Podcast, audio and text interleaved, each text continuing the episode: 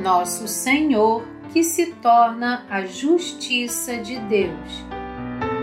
Parte 1 Reverendo Paul C. Young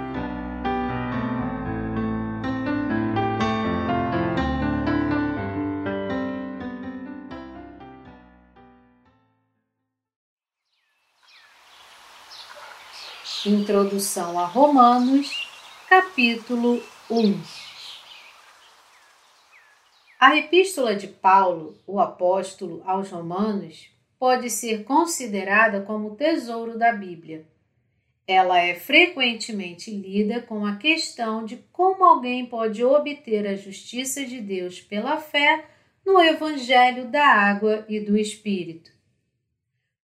Comparando Romanos à Epístola de Tiago, alguém definiu aquela como a palavra do tesouro e a última como as palavras de palha. Contudo, Tiago é a palavra de Deus da mesma forma que Romanos também é. A única diferença é que a Epístola de Romanos é preciosa porque provê uma visão geral da Bíblia enquanto a carta de Tiago é preciosa, pois é a palavra que faz o justo viver pela vontade de Deus. Quem é o homem Paulo? Vamos ler inicialmente Romanos 1, de 1 a 7. Paulo, servo de Jesus Cristo, chamado para ser apóstolo, separado para o Evangelho de Deus, o qual foi por Deus outrora prometido por intermédio dos seus profetas nas sagradas Escrituras com respeito a seu filho, o qual, segundo a carne, veio da descendência de Davi e foi designado Filho de Deus com poder, segundo o Espírito de Santidade, pela ressurreição dos mortos, a saber, Jesus Cristo, nosso Senhor por intermédio de quem viemos a receber a graça e apostolado por amor do seu nome, para a obediência por fé entre todos os gentios, de cujo número sois também vós, chamados para serdes de Jesus Cristo. A todos os amados de Deus que estais em Roma, chamados para serdes santos, graças a vós outros e paz da parte de Deus, nosso Pai, e do Senhor Jesus Cristo. Estas passagens podem ser consideradas como saudações de Paulo aos cristãos de Roma. Paulo os saúda como um servo de Jesus Cristo que se tornou a justiça de Deus. O verso 1 fala sobre a questão quem é Paulo. Ele era um judeu que encontrou o Senhor Jesus ressuscitado em uma estrada para Damasco e que foi um vaso escolhido por Deus. Atos 9, 15, para espalhar o Evangelho entre os gentios. Paulo espalhou o verdadeiro Evangelho baseado no sistema sacrificial e nas profecias do Antigo Testamento. No verso 2, Paulo estava espalhando o Evangelho baseado nas palavras do Antigo Testamento. Ele definiu o Evangelho de Deus como outrora prometido por intermédio dos seus profetas nas Sagradas Escrituras. Por meio deste verso, nós podemos ver que Paulo pregava o Evangelho da Água e do Espírito baseado no sistema sacrificial do Antigo Testamento. Além disso, o verso 2 indica que Paulo foi escolhido para fazer a obra do Evangelho.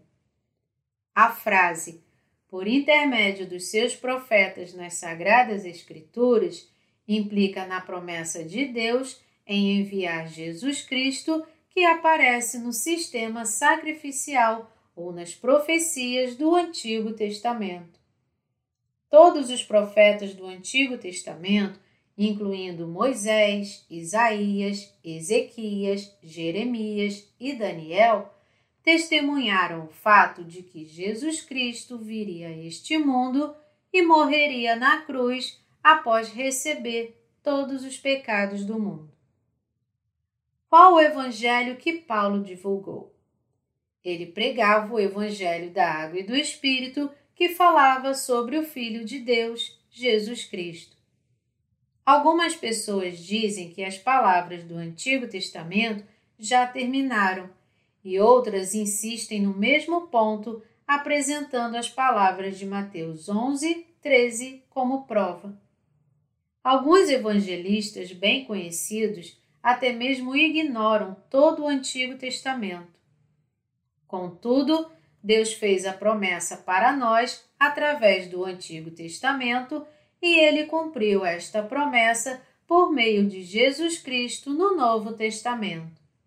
Portanto, no mundo da fé, o Novo Testamento não pode existir sem o Antigo Testamento, e da mesma forma, as palavras do Antigo Testamento não podem ser cumpridas sem as palavras do Novo Testamento.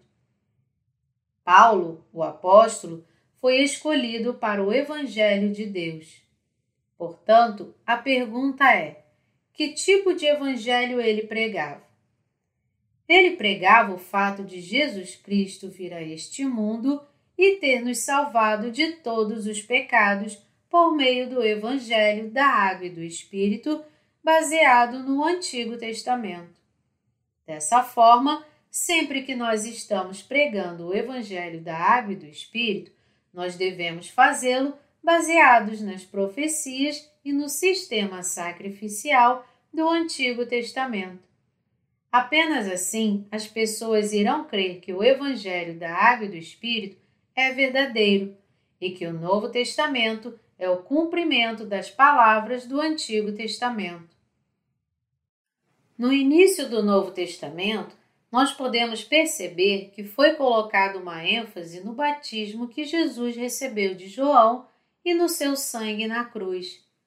Já no cerne do Antigo Testamento, havia o sistema sacrificial que era o caminho da redenção para o pecador.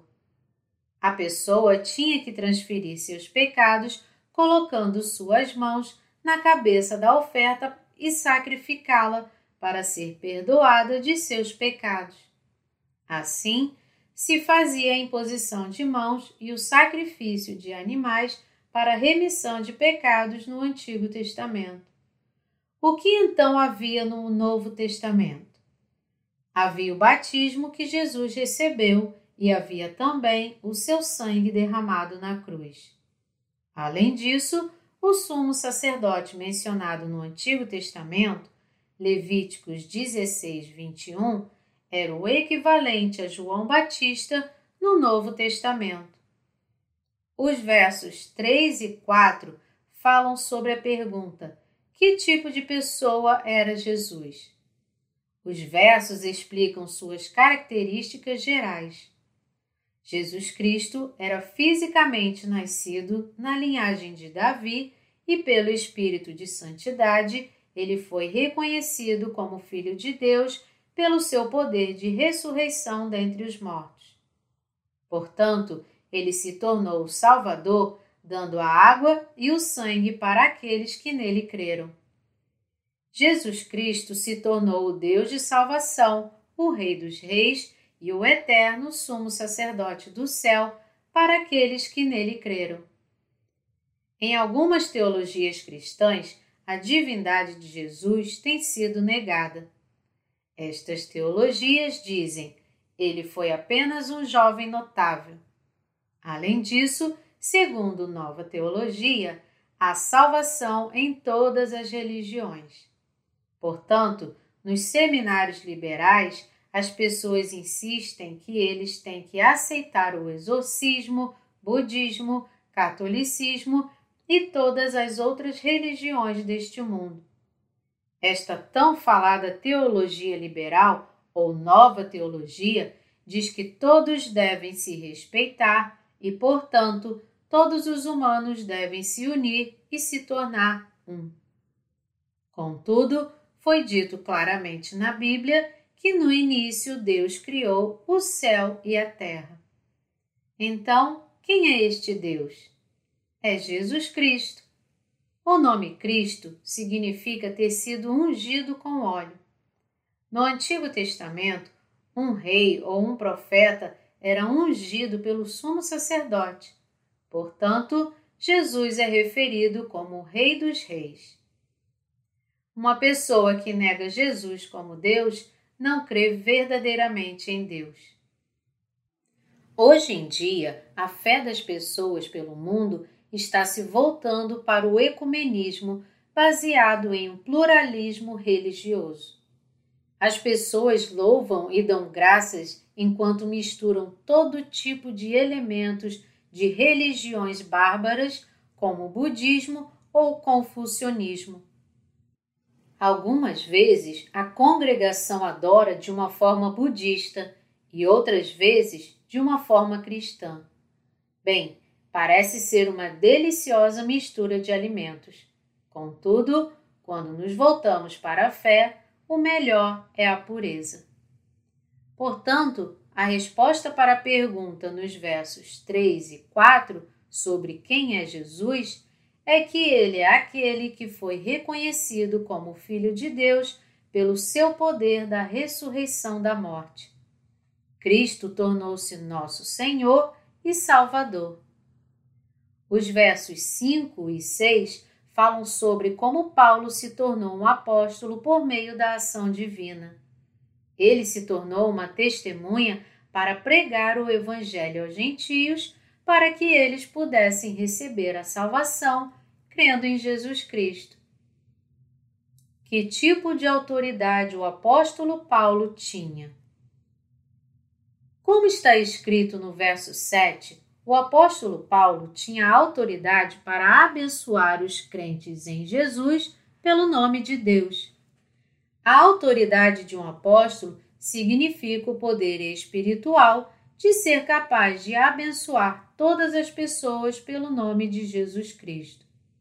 Portanto, Paulo podia dizer: Graça a vós outros e paz da parte de Deus, nosso Pai, e do Senhor Jesus Cristo. Neste ponto, gostaria de pensar um pouco mais sobre esta benção. Parece que o apóstolo Paulo tinha autoridade de abençoar as pessoas e sempre que nós terminamos os cultos dominicais, nós encerramos com uma bênção. Deus deseja dar este tipo de bênção para os santos. As palavras originais de bênçãos são as seguintes. Vamos começar com o número 6, de 22 a 26. Disse o Senhor a Moisés: Fala a Arão e a seus filhos, dizendo: Assim abençoareis os filhos de Israel e dir-lhes-ei: O Senhor te abençoe e te guarde, o Senhor faça resplandecer o rosto sobre ti e tenha misericórdia de ti. O Senhor sobre ti levante o rosto e te dê a paz. Foi dito para Arão, o sumo sacerdote, e para os seus filhos: Assim abençoareis os filhos de Israel. Se eles abençoassem os israelitas desta forma, Deus realmente os abençoaria, como está dito nas Escrituras. Quando nós olhamos as epístolas de Paulo, podemos perceber que ele frequentemente dizia: a graça de nosso Senhor Jesus Cristo seja com todos vós. Amém. Isto indica que não era ele quem daria as bênçãos, mas que Deus faria isso. Portanto, o apóstolo Paulo sempre dava a bênção para os santos quando ele encerrava suas epístolas. Paulo tinha a autoridade de abençoar o povo de Deus. Esta autoridade não foi dada para todos os ministros cristãos. Pelo contrário, foi dada apenas para os servos de Deus. Quando os servos de Deus dão a bênção, dizendo que realmente desejam distribuir as bênçãos, então Deus realmente concede estas bênçãos conforme foi dito.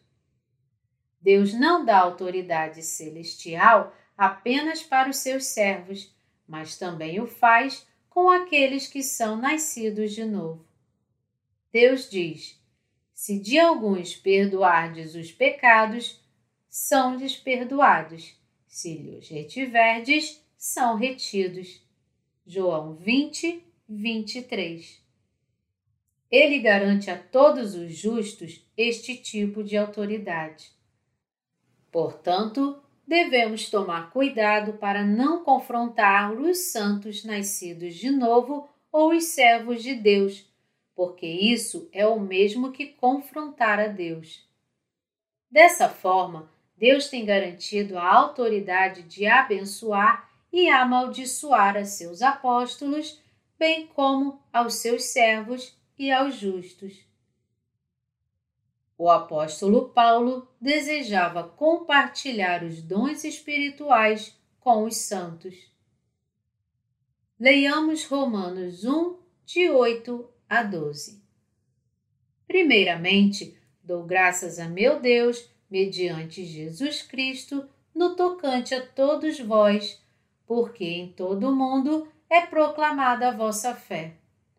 Porque Deus, a quem sirvo em meu espírito, no Evangelho de seu Filho, é minha testemunha de como incessantemente faço menção de vós em todas as minhas orações, suplicando em algum tempo, pela vontade de Deus, se me ofereça boa ocasião de visitar-vos.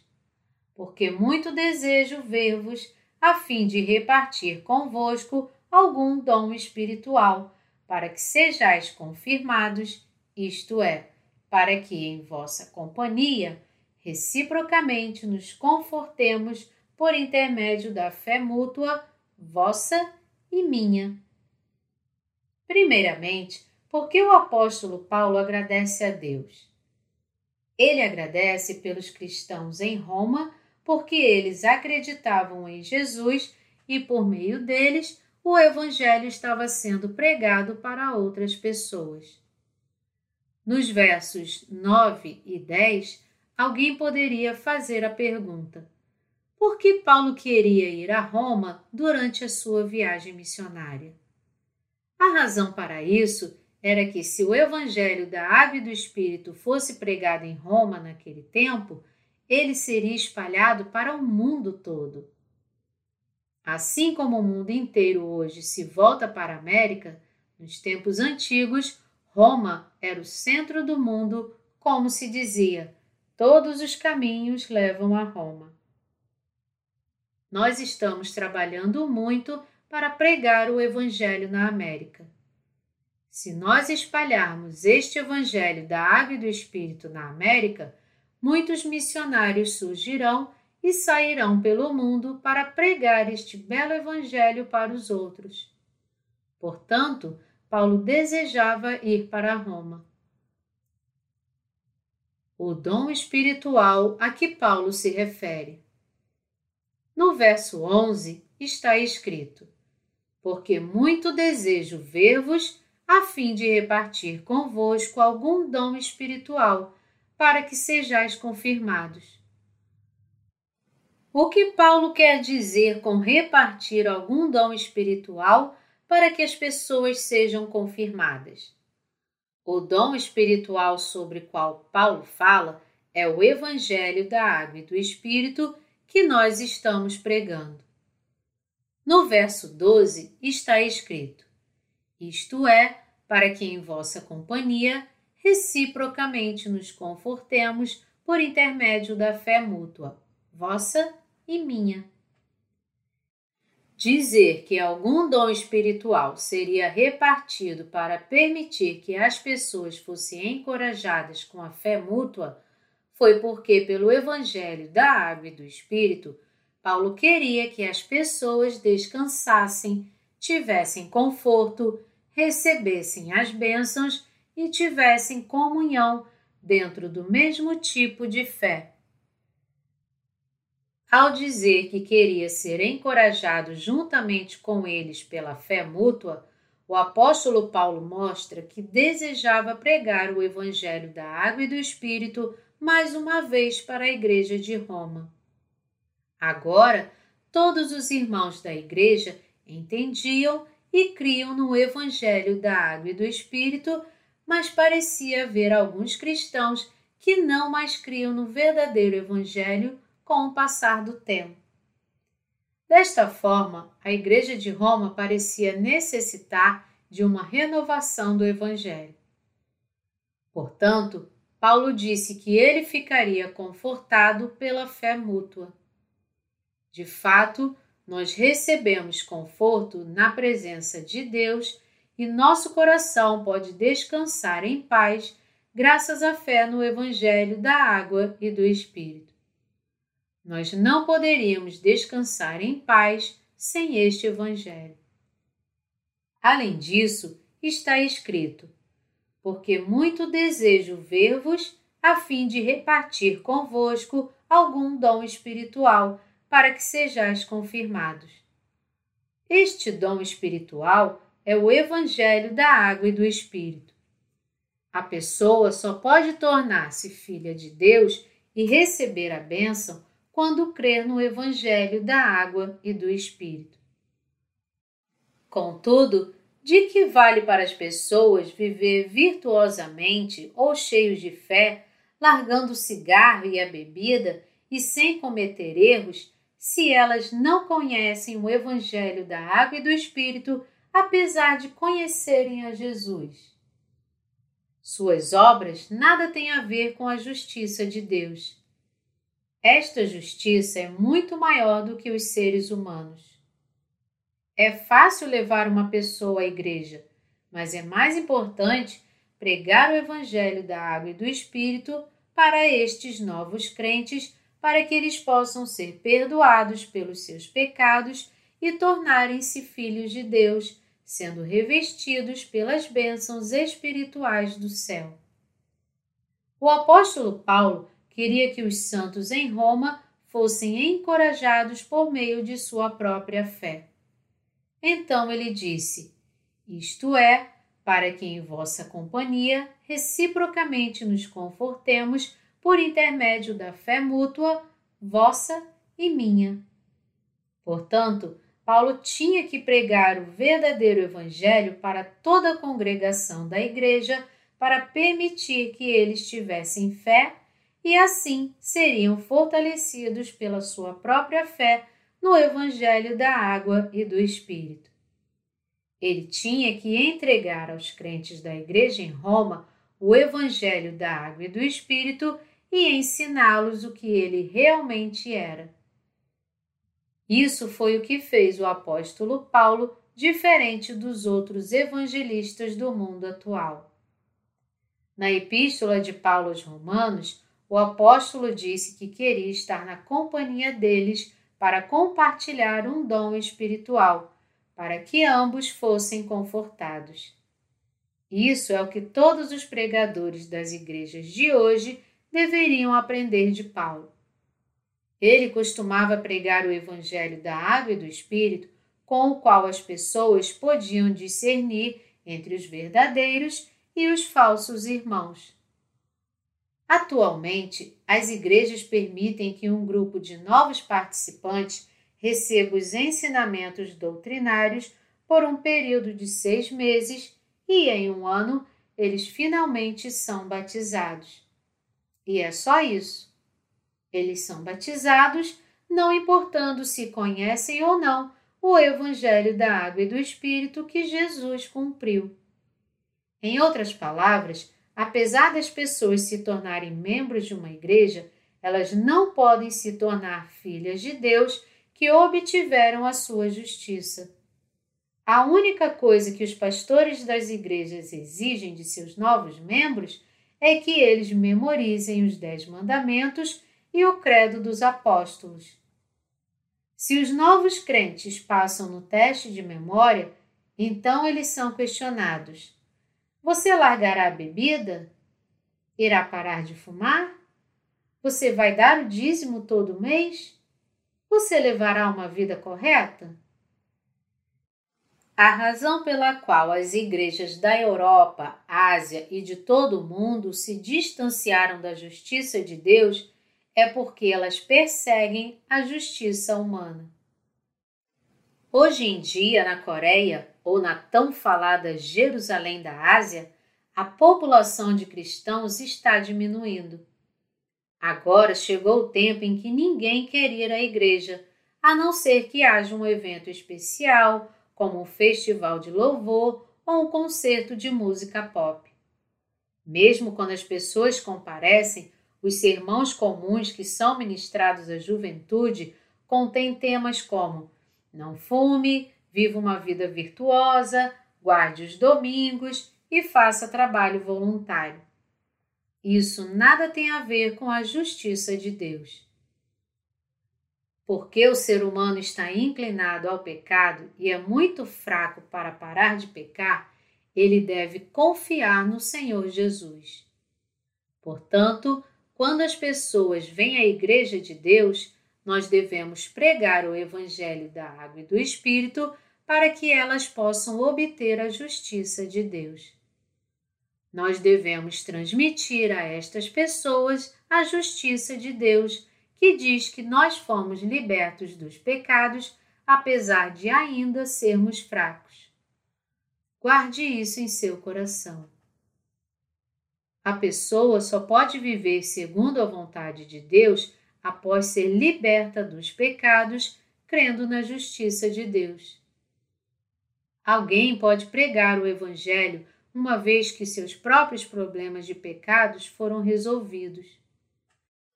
Nosso trabalho de transmitir o Evangelho para os outros não deve preceder a tarefa de resolver nossos próprios problemas de pecados.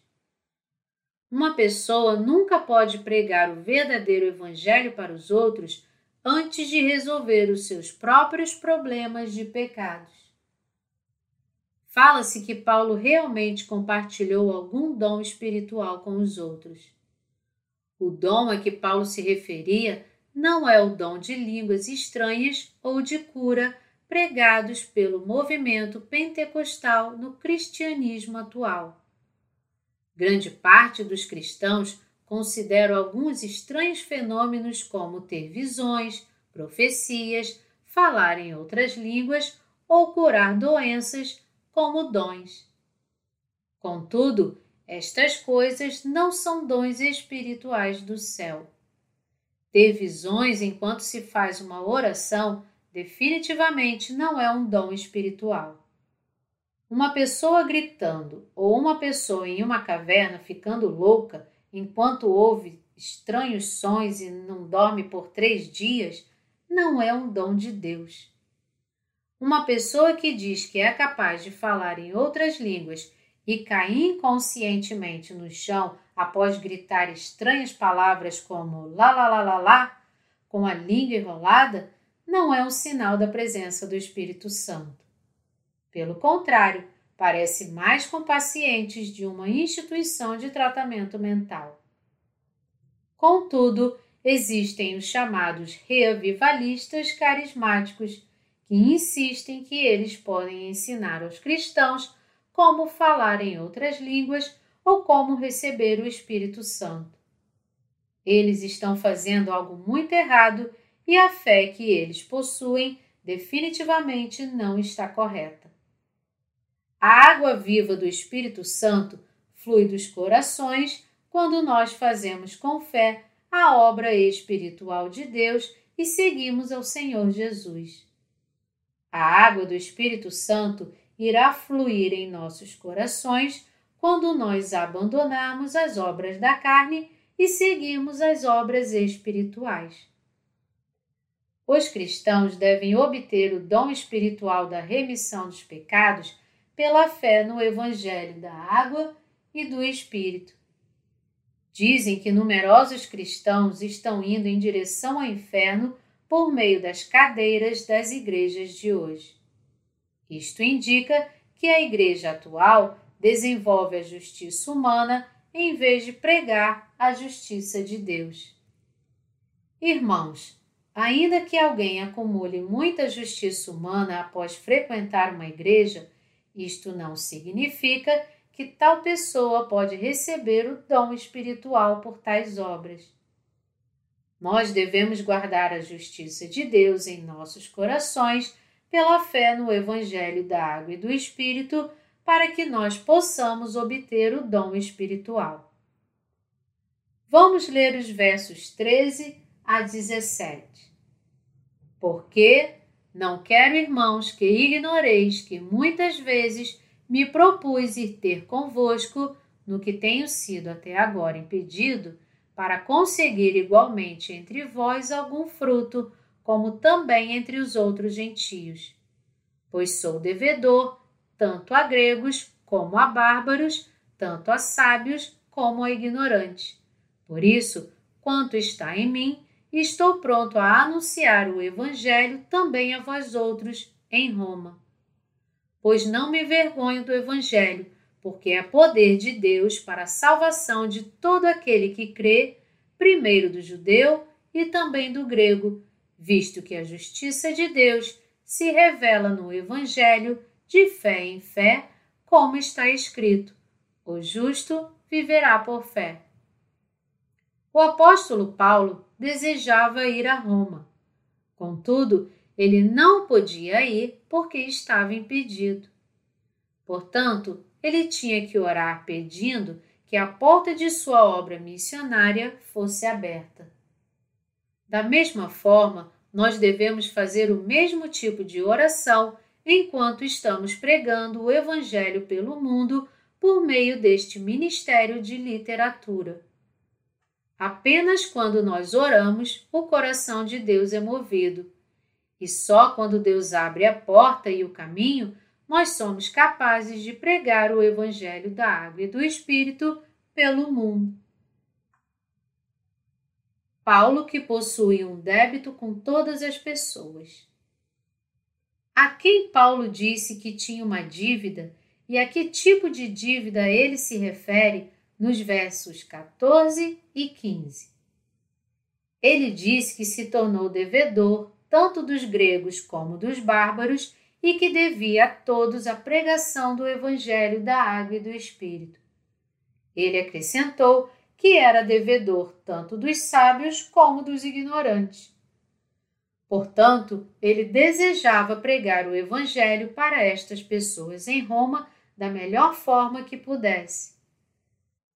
Assim, o propósito de Paulo em escrever a carta para a igreja era entregar o verdadeiro Evangelho.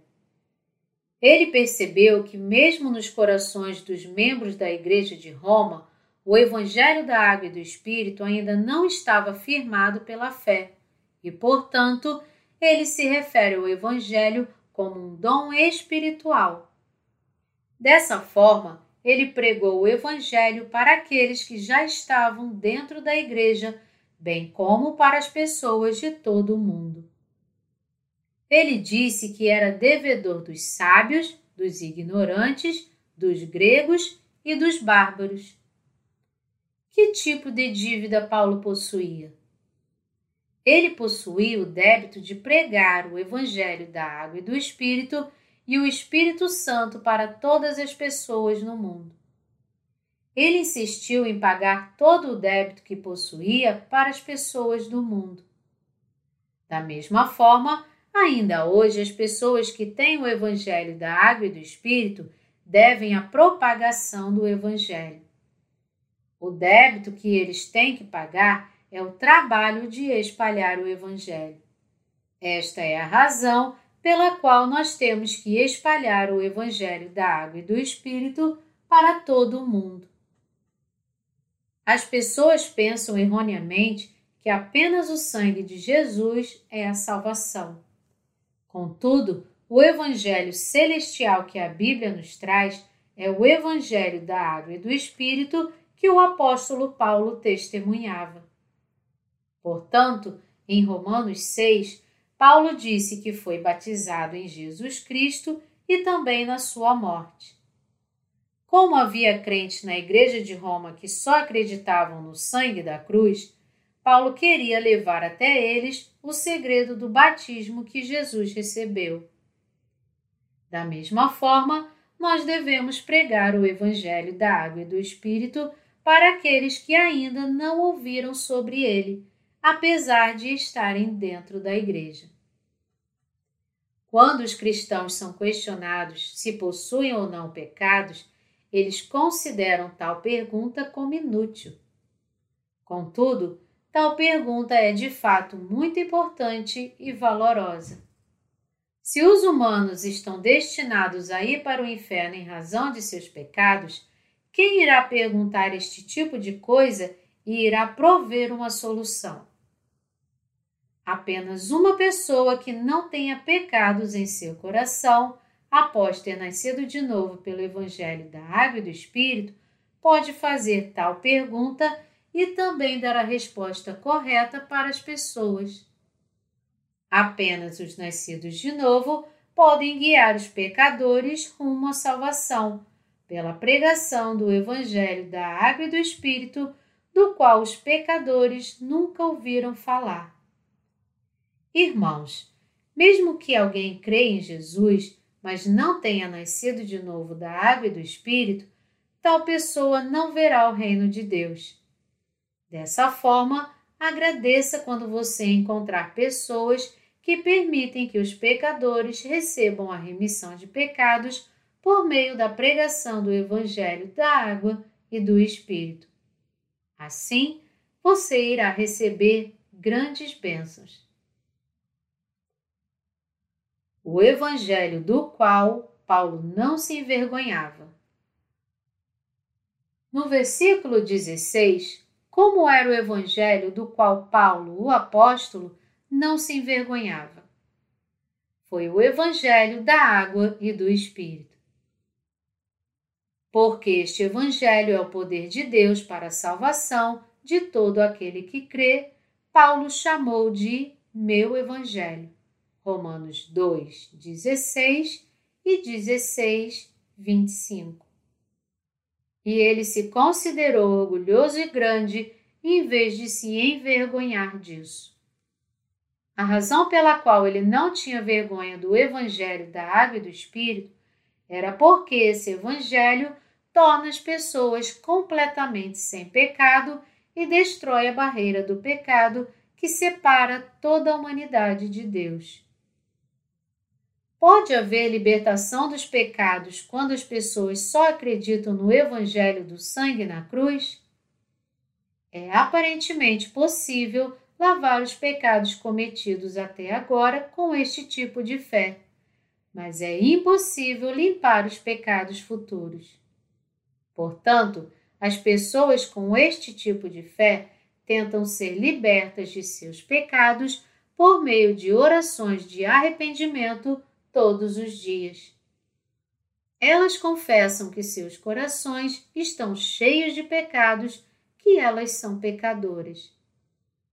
Estes cristãos pecadores não podem falar sinceramente sobre o Evangelho para os outros, porque o Evangelho que eles possuem não é mais do que boas novas para eles.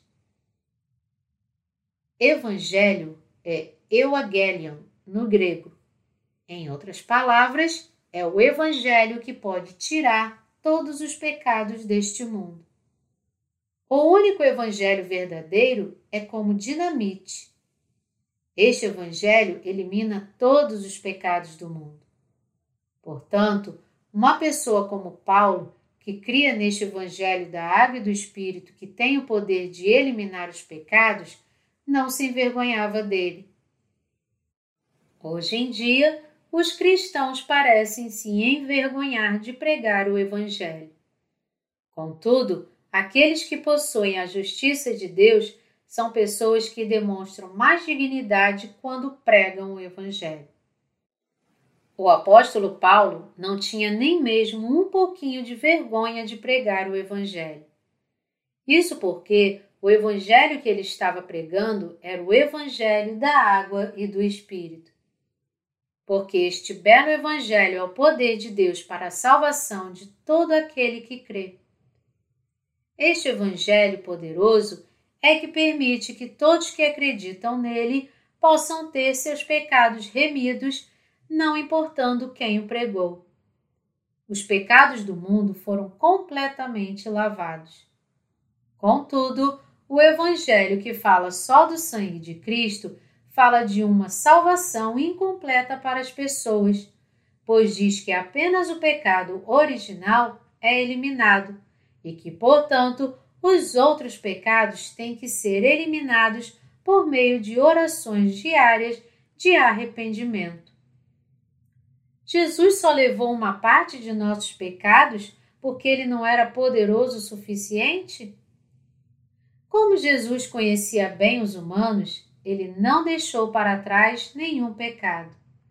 Ele levou sobre si todos os pecados com a água, o sangue e o Espírito Santo.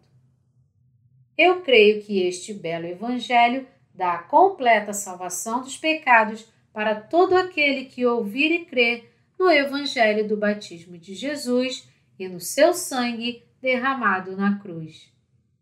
Portanto, o Evangelho tem o mesmo poder para todos, tanto para gregos quanto para judeus. O Evangelho da Água e do Espírito concede a mesma salvação dos pecados para todos que creem em Jesus quando este Evangelho é pregado.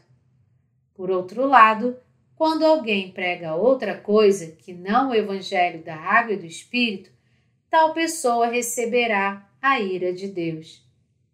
Paulo disse: Mas ainda que nós, ou mesmo um anjo vindo do céu, vos pregue evangelho que vá além do que vos temos pregado, seja anátema. Gálatas 1, 8. O apóstolo disse claramente que só existe um verdadeiro evangelho, o evangelho da água e do espírito. Não importa se alguém é gentio ou judeu, ou se crê no islamismo, confucionismo, budismo, taoísmo, no Deus Sol ou em qualquer outra coisa, pois toda pessoa tem a chance de ouvir o Evangelho. Além disso, este Evangelho da Água e do Espírito concede às pessoas a chance de serem salvas de todos os seus pecados. Então, nós devemos pregar que Jesus Cristo é Deus, que Ele criou o universo que ele veio a este mundo como um homem para nos salvar, que ele levou todos os nossos pecados sobre si por meio do batismo de João e que ele recebeu o julgamento por nossos pecados ao morrer na cruz. Portanto, Paulo não se envergonhava do Evangelho da Água e do Espírito. Apesar do Evangelho que fala somente da cruz ser vergonhoso, o Evangelho da Água e do Espírito não pode ser de forma alguma vergonhoso, mas sim um poderoso evangelho que flui com orgulho e dignidade. Qualquer um que crer neste evangelho irá receber a plenitude do Espírito Santo pela fé no fato de que a pessoa se tornou filha de Deus. Novamente eu digo que o belo evangelho da água e do Espírito nunca pode ser um evangelho vergonhoso. Contudo, o evangelho que só acredita no sangue é vergonhoso. Cristãos, vocês já se envergonharam de pregar o evangelho que fala somente do sangue na cruz? Você se sentiu envergonhado quando pregou e acreditou no evangelho que só fala do sangue e que não se refere ao batismo de Jesus? Quando você não se envergonhava de pregar este tipo de evangelho, você sempre tinha que clamar ao Senhor Jesus ou fazer orações fanáticas em outras línguas para preencher seus sentimentos antes de sair às ruas gritando: Creia em Jesus, creia em Jesus. Isto é algo que uma pessoa só consegue fazer com sentimentos transbordantes mas é algo que alguém não faria com uma mente sóbria. É por isso que aqueles que creem somente no sangue da cruz clamam em altas vozes e causam distúrbios onde quer que eles estejam evangelizando. Tendo um megafone em suas bocas, eles simplesmente gritam as palavras: Jesus para o céu, descrentes para o inferno.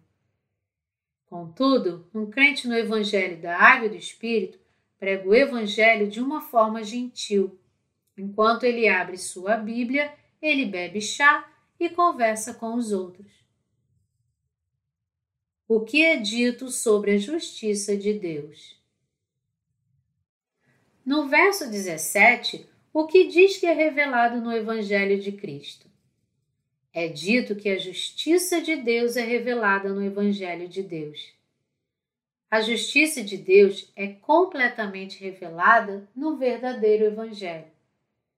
Portanto, é dito que a justiça de Deus é revelada nele de fé em fé e que o justo viverá apenas pela fé. O Evangelho que fala apenas do sangue na cruz não contém a justiça de Deus. Irmãos, se é dito que a pessoa que faz orações de arrependimento todos os dias por seus pecados, apesar de já ter alcançado perdão por seu pecado original, torna-se gradualmente santificada para eventualmente se tornar uma pessoa justa, então será que este tipo de fé contém a justiça de Deus? Isto não é algo em que a justiça de Deus se revela. Algo que revela a justiça de Deus deve falar sobre coisas perfeitas. O Evangelho da Água e do Espírito Santo fala sobre o perfeito Evangelho do início ao fim. Pessoas que oferecem orações de arrependimento diárias porque estão cometendo pecados todos os dias são como se estivessem fazendo novas folhas de figueira para cobrir sua vergonha todo dia, ou talvez toda semana ou mês. Uma pessoa que repetidamente comete pecados e faz orações diárias de arrependimento age como se estivesse cobrindo seu próprio corpo vergonhoso com folhas de uma figueira. Este é o estado da vida religiosa daqueles que acreditam apenas no Evangelho do sangue na cruz. Eles são os ignorantes, que não desejam vestir as roupas de peles que Deus tem dado livremente. Em vez disso, preferem vestir folhas de figueira. O sangue de Jesus na cruz foi resultado do seu batismo e não foi pelo sangue derramado na cruz que ele foi capaz de tirar todo o nosso pecado. Ele levou os nossos pecados no momento em que foi batizado, então foi para a cruz, carregando todos os pecados do mundo e morreu para expiar todos estes pecados. Portanto, a cruz foi o resultado do batismo que ele recebeu. Como Jesus recebeu todos os pecados do mundo por meio de seu batismo, o sangue derramado na cruz foi a sua obra final para expiar todos os pecados. Jesus recebeu toda a maldição dos pecados na cruz porque ele tinha sido batizado. Como nós podemos obter a justiça de Deus? nós podemos adquiri-la conhecendo e crendo no Evangelho da Água e do Espírito. Você pode me perguntar: você crê no Evangelho da Água e do Espírito? Então eu posso responder imediatamente sim para tal pergunta. O segredo de obter a justiça de Deus é crer no Evangelho da Água e do Espírito. A razão para isso é que o Evangelho da Água e do Espírito é a verdade e porque ele revela o amor e a justiça de Deus. Também porque o Evangelho da Água e do Espírito contém a remissão dos pecados que Deus deu gratuitamente para toda a humanidade, o caminho para tornarem-se seus filhos, a bênção da vida eterna pela qual a pessoa pode receber o Espírito Santo e as bênçãos físicas e espirituais na terra. O apóstolo Paulo disse que a justiça de Deus foi completamente revelada no Evangelho da Água e do Espírito que ele pregava. Portanto, exaltar a justiça humana sem conhecer a justiça de Deus é como pecar diante de Deus. Além disso, um evangelho que acredita apenas no sangue da cruz, mas não contém a justiça de Deus, é falso. A justiça de Deus se refere ao Evangelho da Água e do Espírito que ele nos deu. O Antigo e o Novo Testamento nos salvam de nossos pecados. O Antigo Testamento prepara para o Novo Testamento e o Novo cumpre as palavras das promessas contidas no Antigo Testamento. Deus nos salvou de todos os pecados do mundo, nos dando o verdadeiro Evangelho, no qual a sua justiça é revelada. Portanto, ele salvou a humanidade de todos os pecados. Agora, o mundo inteiro deve se voltar para o Evangelho da Água e do Espírito. O único Evangelho que salva as pessoas dos pecados é este. Irmãos, todos no mundo devem se voltar para este Evangelho da Água e do Sangue, devem retornar para este Evangelho da Água e do Espírito que contém a justiça de Deus. A razão para isso é que o Evangelho da Água e do Espírito é o único verdadeiro que nos salva dos pecados. Apenas o Evangelho que contém a justiça de Deus pode nos salvar, nos fazer puros e nos tornar filhos de Deus. Além disso, o Espírito Santo dentro dos nossos corações nos protege e o Espírito Santo intercede por nós, nos abençoa, sempre permanece conosco e nos dá o dom da vida eterna. É impressionante ver que existem muitas pessoas que nem mesmo prestam atenção neste Evangelho.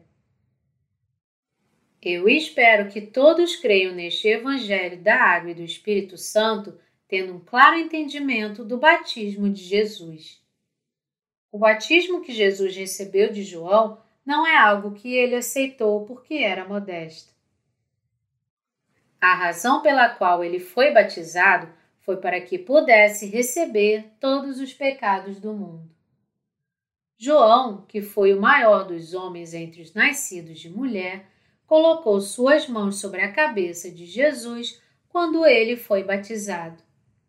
Isto forma um paralelo com a imposição de mãos do sumo sacerdote na cabeça do sacrifício oferecido sem defeitos no Antigo Testamento. Levíticos 16, 21.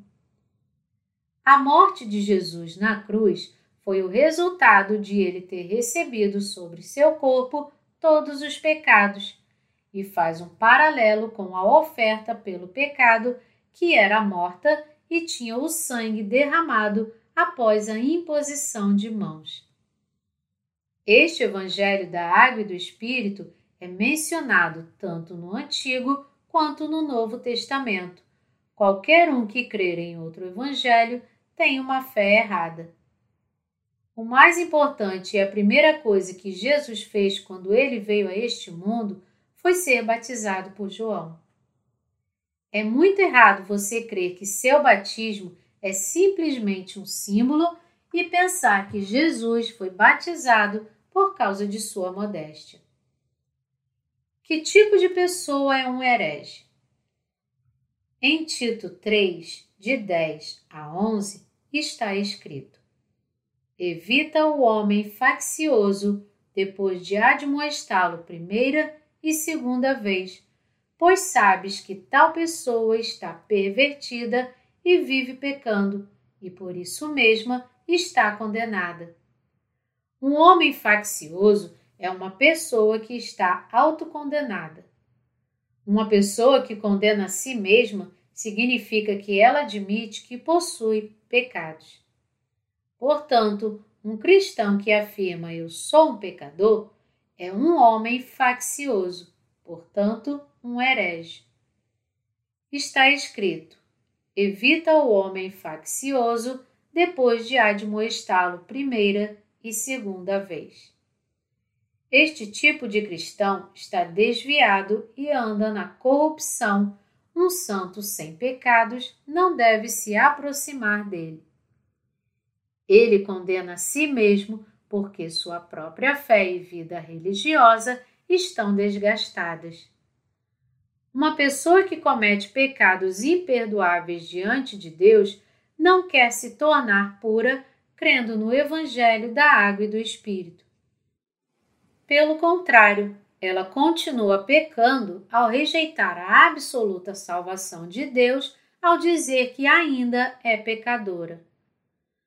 Uma pessoa que se autocondena enquanto pensa que, apesar de crer em Jesus, ela tem pecados e, portanto, se denomina pecadora, é um herege que caminha rumo ao inferno.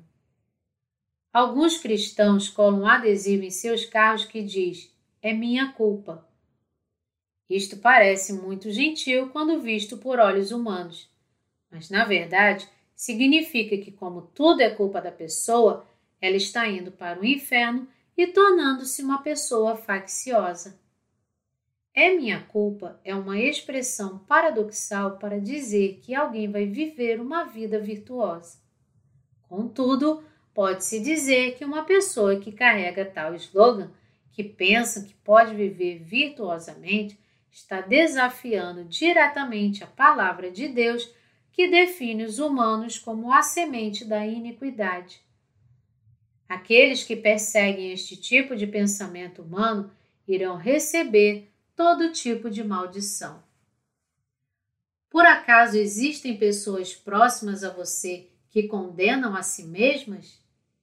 Então você deve novamente ouvir com cuidado o meu sermão sobre Romanos capítulo 3, que afirma que a remissão dos pecados não se refere à doutrina da justificação.